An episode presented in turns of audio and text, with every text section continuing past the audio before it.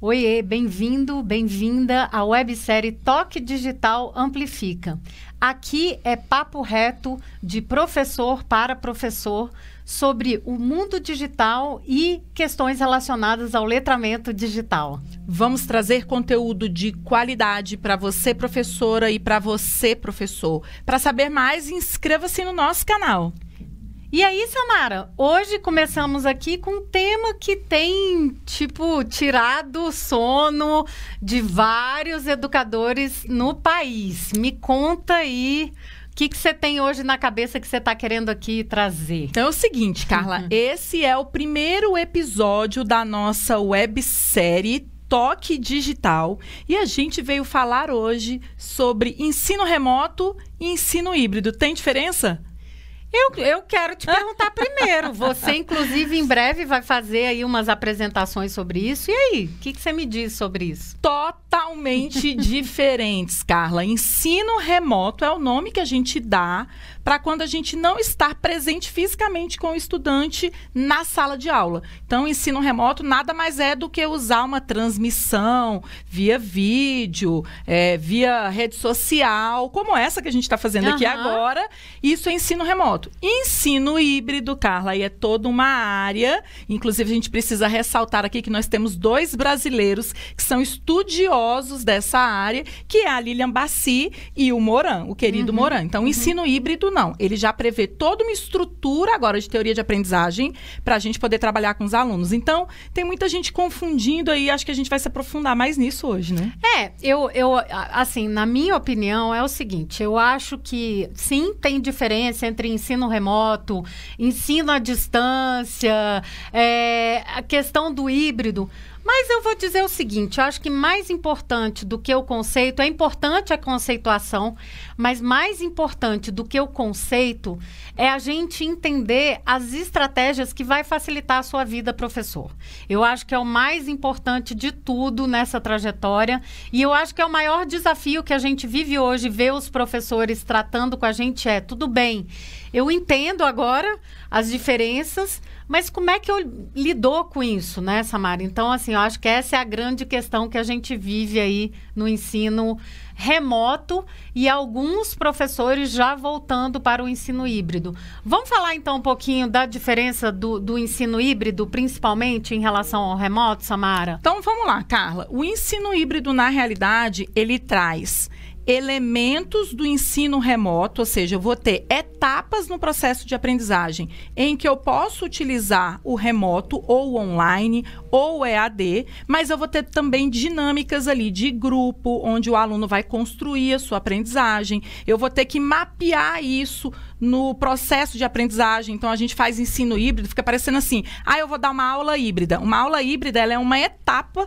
do que a gente faz no ensino híbrido. Então, quando eu tenho o ensino híbrido acontecendo, eu posso ter elementos do remoto ou do online. Mas eu posso ter rotação por estação, eu posso ter divisão de grupos, pode ser uma atividade assíncrona que meu estudante está fazendo, é, porque foi pedido para ele em uma das etapas da minha construção, do meu planejamento. Então aqui a gente tem que começar a entender que o ensino remoto ele é só uma etapa do que a gente chama de ensino híbrido. Inclusive, esse nome, Carla, aqui no Brasil está sendo discutido isso, porque ele vem de blended learning. E blended é uma coisa misturada, né? Aqui na tradução é que ela foi chamada de híbrido, como se fosse uma relação entre presencial e online, né? E na verdade, antes era assim, né? É, quando eu, eu me lembro quando a gente começou, inclusive quando eu pilotei com você, quando você foi minha aluna, era o primeiro, a gente estava pilotando um curso de inglês híbrido, que na época era quase que impensável. Claro que a gente já tinha aí o esquema EAD,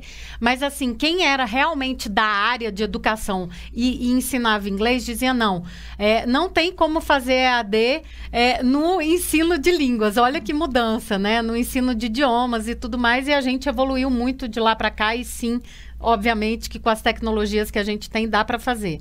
Só que quando a gente começa a pensar, principalmente aí em ensino híbrido, a gente está falando de momentos que são presenciais e a outra parte com tecnologias educacionais. Olha isso, né? tá vendo? É uma mistura, É, né? E aí, na minha época lá atrás, quando eu comecei, quando ninguém ainda estava falando aqui. 2012. Não, 2012 que eu te dei aula, mas eu já tô, né? tipo, trabalhando com isso há muito décadas, né? Mas o que que acontecia? No Brasil, o ensino híbrido era chamado de semipresencial. Ah, Era Carla, chamado de semipresencial e, e, tipo, pra mim não fazia o menor sentido esse nome, porque, tipo, você tá meio presente, né? Então, É porque semipresencial era tipo uma parte presente fisicamente e outra parte mediada pela tecnologia. Era É, só que o que, que acontece hoje? Com tudo que a gente está vivendo, e eu acho que daqui para frente a, a tendência é realmente a gente evoluir e, e- mudar, eu acho que a linha é muito tênue. Por Tá. isso que eu estou dizendo que tem as, as conceituações, é importante a gente entender como trabalhar. É, por exemplo, no ensino híbrido, a gente tem, na verdade, diversas etapas. Tem a rotação por estação, que você falou, tem o à la carte, que são menus de aprendizagem, né? Que vem aí do, do Instituto Christensen, né? Que inclusive morreu recentemente. É um cara que estudava inovação e que trouxe o conceito é, de ensino híbrido para a educação, né? Então, é, eu acho que está cada vez mais tênue essas diferenças. Por isso que, inclusive, a gente vem levantando muito a bandeira do ensino altamente flexível, né? Que a gente chama de. Outflex. Por quê? Porque, na verdade, hoje, e esse é o seu desafio, professor, esse é o seu desafio grande, que é o seguinte: na verdade, hoje. Quando você pensa em ensino híbrido, ensino remoto, altamente flexível, na verdade você vai ter uma combinação aí de elementos, talvez, dos três, né?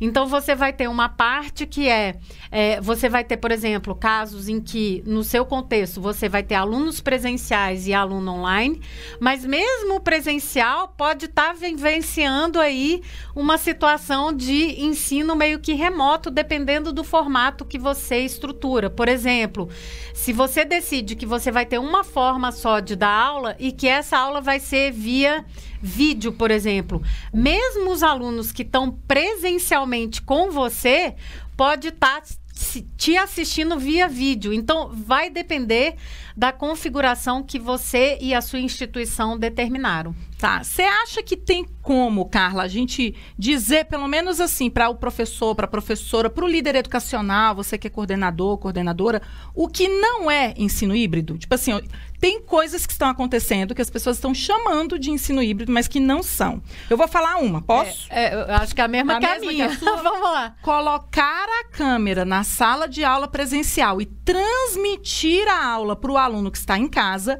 não é ensino híbrido. Tá? A aula tradicional que eu tô falando. O professor tá lá no quadro, explicando um conteúdo, ou tá usando um slide, e você tá transmitindo para quem tá em casa.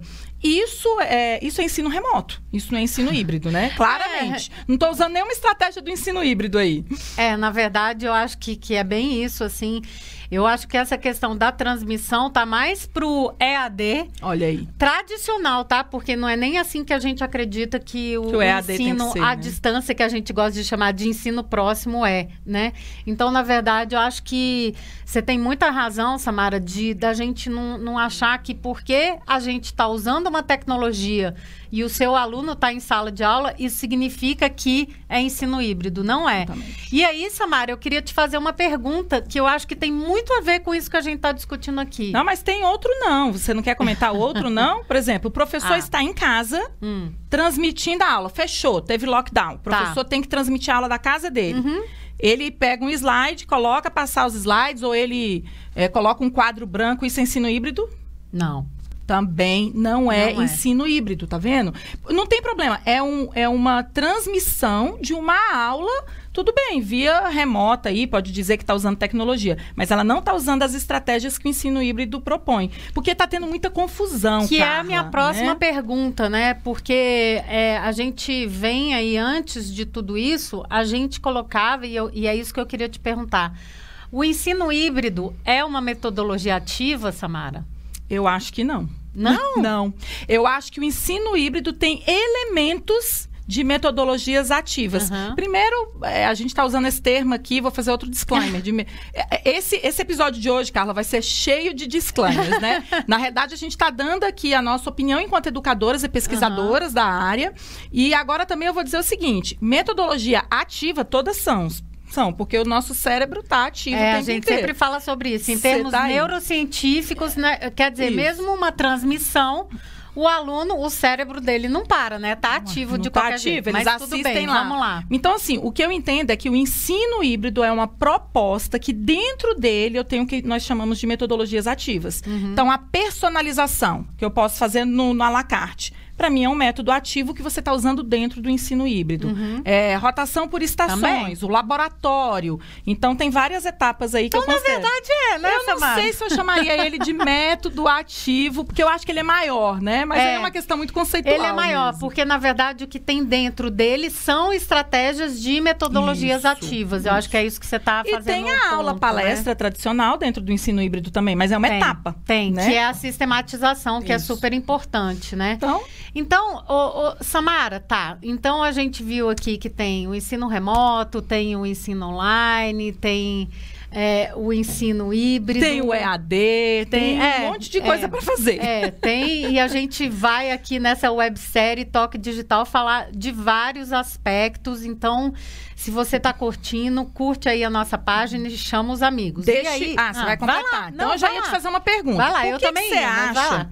Que o ensino híbrido vem sendo apontado como solução mágica para a retomada das aulas em 2021? Bom, eu acho que é, tem sido apontado como uma opção é, na volta às aulas aí, principalmente aí 2021 e para frente, porque tem realmente a questão de que a gente vai viver esse modelo é, forçadamente, forçosamente, né? Tá. Então, quer dizer, a gente vai ter a situação de. E, e talvez você, professor, professora, já esteja tendo a situação, né? De que presencia, você vai ter alunos é, no- na escola presenciais, Uhum. né? E você vai ter alunos online. Então, isso já pode ser um fator que traga esse. E essa. Eu, eu vou dizer que é uma hibridização, né? Perfeito. Porque aí você vai ter o presencial misturado com o online é, diver- de diversas formas, como eu mostrei aqui é, o caso quando você tem um aluno presencial, mas você está, por exemplo, transmitindo. Uhum. Né? Então, assim, mesmo isso não sendo considerado híbrido tradicional, é o que as pessoas entendem. E, por outro lado, também, se a gente pensa no ensino remoto, em que todos os alunos estão em casa, por exemplo, né? Você também pode ter, é, nesse caso, a mesma ideia. Se você está transmitindo em sala de aula e o aluno está ali com você, mesmo assim ele está acessando remotamente o conteúdo, né? Perfeito, Então, perfeito. assim, Samara, eu acho que é uma situação que exige que se tenha uma solução híbrida. Tá. Quer dizer, um, uma coisa só não vai atender a todo mundo. A gente vai ter vários contextos. Então, o nosso chamado aqui, Carla, na realidade é o seguinte: já que nós estamos num contexto diferenciado, que tal testar novas estratégias de É, ensino? E é. o ensino híbrido, ele traz toda uma receita para você inovar na sua aula, sendo ela transmitida presencial ou misturado presencial com transmissão. E eu acho, eu acho, Carla, que esse é o maior chamado que a gente tem hoje na educação. Se a gente tentar replicar no online a experiência que a gente tinha no presencial antes da pandemia, Uhum.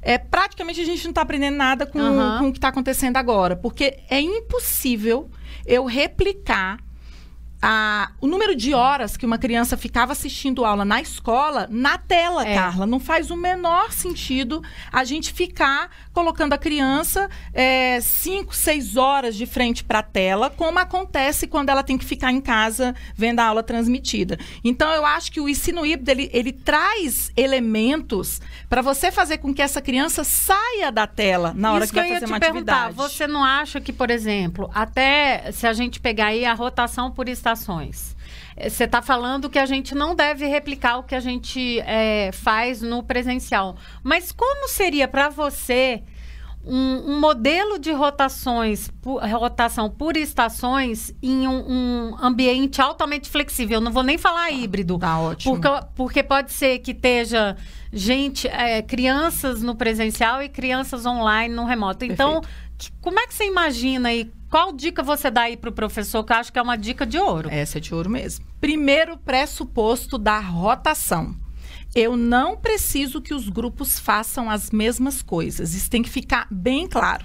Se eu vou fazer uma dinâmica por rotação, é cada estação vai fazer uma atividade diferente. Então esse é o é a premissa. Como é que eu faria, Carla? Quem está em casa vai fazer uma atividade é, física, de alguma coisa que só tem em casa. Por exemplo, colher. Colher eu sei que tem em casa. Então, eu faria alguma atividade. Lá na física eu tenho várias, posso fazer de espelho esférico. Eles teriam que pegar uma colher e experimentar alguma coisa de imagem com a colher em casa. A outra estação, que seria, por exemplo, a estação que está presencial comigo, ela poderia estar ou no laboratório ou com um papel mesmo em cima da mesa, desenhando ali os raios de luz para a formação da imagem. Aí, na hora que girasse, o que, que ia acontecer? O pessoal do presencial não ia ter a colher. Uhum. Então, eu ia ter que colocar a galera que está em casa para contar para quem está no presencial como é que foi a experiência deles naquela é, estação, porque eu não tenho como repetir as estações. Então eu acho que é uma, algo que dá para fazer. O menino não fica na tela o tempo inteiro enquanto ele está fazendo a atividade e ele só volta para a tela quando ele vai contar para a galera. Nossa, Gostou? Samara, eu adorei a ideia e você curtiu? Então se você curtiu se liga aqui na gente, que a gente vai trazer aí muitas novidades na websérie, nessa websérie especial Toque Digital. Dá um like aqui, chama os amigos e vamos fazer essa discussão e trazer estratégias, né, Samara? Sensacional, quantas vocês quiserem. Até a próxima, então. Até a próxima. Tchau, tchau.